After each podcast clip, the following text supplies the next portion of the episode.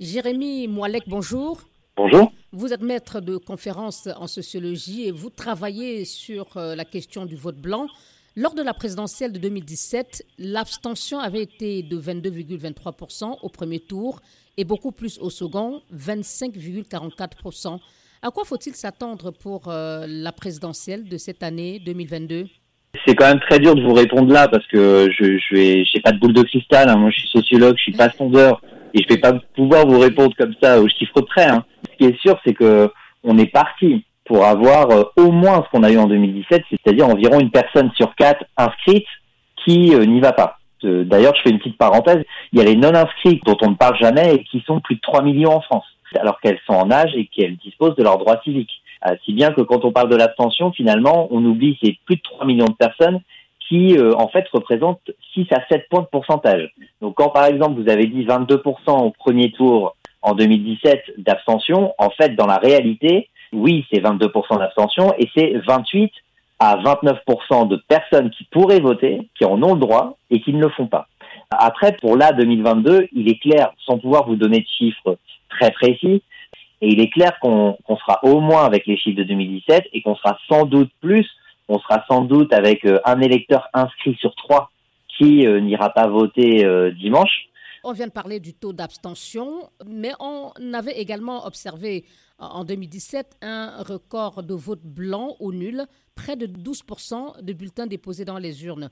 On parlait alors d'un niveau jamais atteint sous la Ve République. Pourrait-on assister au même cas de figure les 10 et 24 avril prochains, de votre point de vue? On avait effectivement 4 millions de, bulletins blancs et nuls au second tour en 2017, ce qui était un record euh, sous la Ve République et quelque chose de très important, qui marquait d'ailleurs la, grosse différence entre 2002 et 2017, où 2002, tout le monde s'était rangé, entre guillemets, derrière l'injonction à sauver la République. Et puis finalement, en 2017, on a eu une abstention, vous l'avez rappelé tout à l'heure, qui était plus forte au second tour qu'au premier tour, ce qui n'arrive jamais, et donc aussi des blancs et nuls qui étaient très très forts alors ça, c'est plutôt traditionnel. Les votes blancs et nuls sont toujours plus forts au second tour qu'au premier, parce que l'offre politique, elle est plus restreinte. On a plus que deux candidats. Et donc, on a de plus en plus de personnes. Et c'est pour ça qu'en 2022, à mon sens, bah là, ce sera plus fort qu'en 2017 au second tour. Parce qu'en fait, on a de plus en plus de personnes qui ne souhaitent plus dorénavant voter à contre-opinion, voter utile, voter par défaut, voter barrage, euh, utiliser l'expression que vous voulez, euh, des électeurs qui euh, ne veulent plus s'auto-contraindre à y aller, alors même que il le remarque, peu importe le résultat de l'élection, on ne prend pas en compte la nature des voix qui, ont été émises. Mais contre quoi s'insurgent fondamentalement ces électeurs qui font le choix de ne voter pour personne? Est-ce que c'est contre les programmes, contre les candidats ou plutôt contre la façon dont les affaires publiques sont conduites? Il faut toujours remettre... Euh, l'analyse d'un seul et même scrutin à plusieurs scrutins et un contexte socio-historique bien plus large. 2022, c'est la continuité de 2002, où euh, donc il y a eu le barrage pour Chirac, de 2005, où il y a un référendum euh, et le non a gagné, et puis deux ans plus tard, le traité pour lequel les Français avaient dit non est, passé. Ensuite, 2012, où François Hollande a été élu avec une majorité de voix qui était qui était en fait contre Sarkozy bien plus qu'en sa faveur, hein, les études l'ont montré après. Et ensuite 2017, où on a de nouveau euh, un front républicain.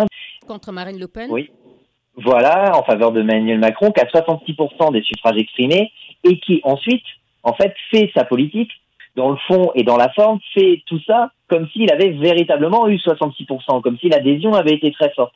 Et en fait, ce qui dérange de plus en plus, voire ce qui frustre, voire ce qui amène même de la souffrance, hein, c'est que euh, le vote a été rendu inutile. On va aller voter et en fait, on perd le sens du vote puisque le vote ensuite est approprié par l'élu qui est élu en fait, on observe une homogénéisation des voix qui fait que bah, finalement euh, Emmanuel Macron a 66%, donc euh, le résultat c'est qu'il est élu et hop, on n'en parle plus, c'est Jupiter trois semaines après. Alors même que dans ces 66%, on a des gens qui évidemment ont voté pour son programme, d'autres qui ont voté contre Marine Le Pen, d'autres, vous voyez, où il y a tout un tas de raisons. Et le mm. problème c'est que les électeurs ont le sentiment que les politiques ne changent pas, les façons de faire ne changent pas, alors que eux-mêmes ont la sensation de se contraindre de plus en plus à sauver ce système-là qui finalement euh, reste le même. À ce sujet, justement, est-ce que vous avez le sentiment que la classe politique a tiré les leçons euh, de cette désaffection d'une partie des Français pour la politique? Je crois pas du tout. Je crois que là, euh, on a, on est plein dans l'élection présidentielle et, et c'est vrai qu'à l'aune de chaque élection, on parle beaucoup d'abstention, on parle beaucoup du blanc et nul, etc. Mais en fait, euh, entre deux scrutins, on ne parle plus de tout ça, ou alors très très peu, ou alors on instrumentalise les sujets, c'est-à-dire qu'on on les jette un peu comme ça, mais finalement on n'en fait rien. Parce que si vous remarquez euh, très concrètement ce qui a été fait par Emmanuel Macron et le gouvernement ces cinq dernières années en termes de tentative d'inclure le citoyen dans euh, la façon d'agir, dans les prises de décision, etc. Par exemple, l'acte de vote en lui-même ou l'élection, ces deux éléments sont complètement des impensés politiques. En fait, il n'y a pas de réflexion là-dessus. Alors on se met tout d'un coup, il y, a une, forte abstention régionale, ah on va parler du vote électronique, on va trouver des questions techniques, on va aborder ça, ou alors le vote obligatoire revient toujours, etc. Mais finalement, l'abstention est un impensé. Euh, le vote, le vote et ses changements potentiels sont des impensés. Pourquoi? Parce que l'abstention n'est pas, euh, n'est pas, euh, en fait, on n'est pas dans un système de quorum. Peu importe en fait. Euh, le si, taux de participation. Si, voilà, mm. peu importe le taux de participation, l'élu sera élu. par exemple, en Ile-de-France, Valérie Pécresse a seulement 10% des inscrits au premier tour. Mais après, bon bah voilà, elle est présidente du conseil régional, et puis quelques mois après, elle se présente à la présidentielle. Et se targue pour, euh, aussi d'être légitime. Tout à fait, se targue d'être légitime. Mais en fait, ce qu'il faudrait, c'est que dans les discours des gagnants, il y ait cette prise en compte. Jérémy Moilec, merci beaucoup. Merci beaucoup à vous. Maître de conférence en sociologie et vous travaillez sur euh, la question du vote blanc.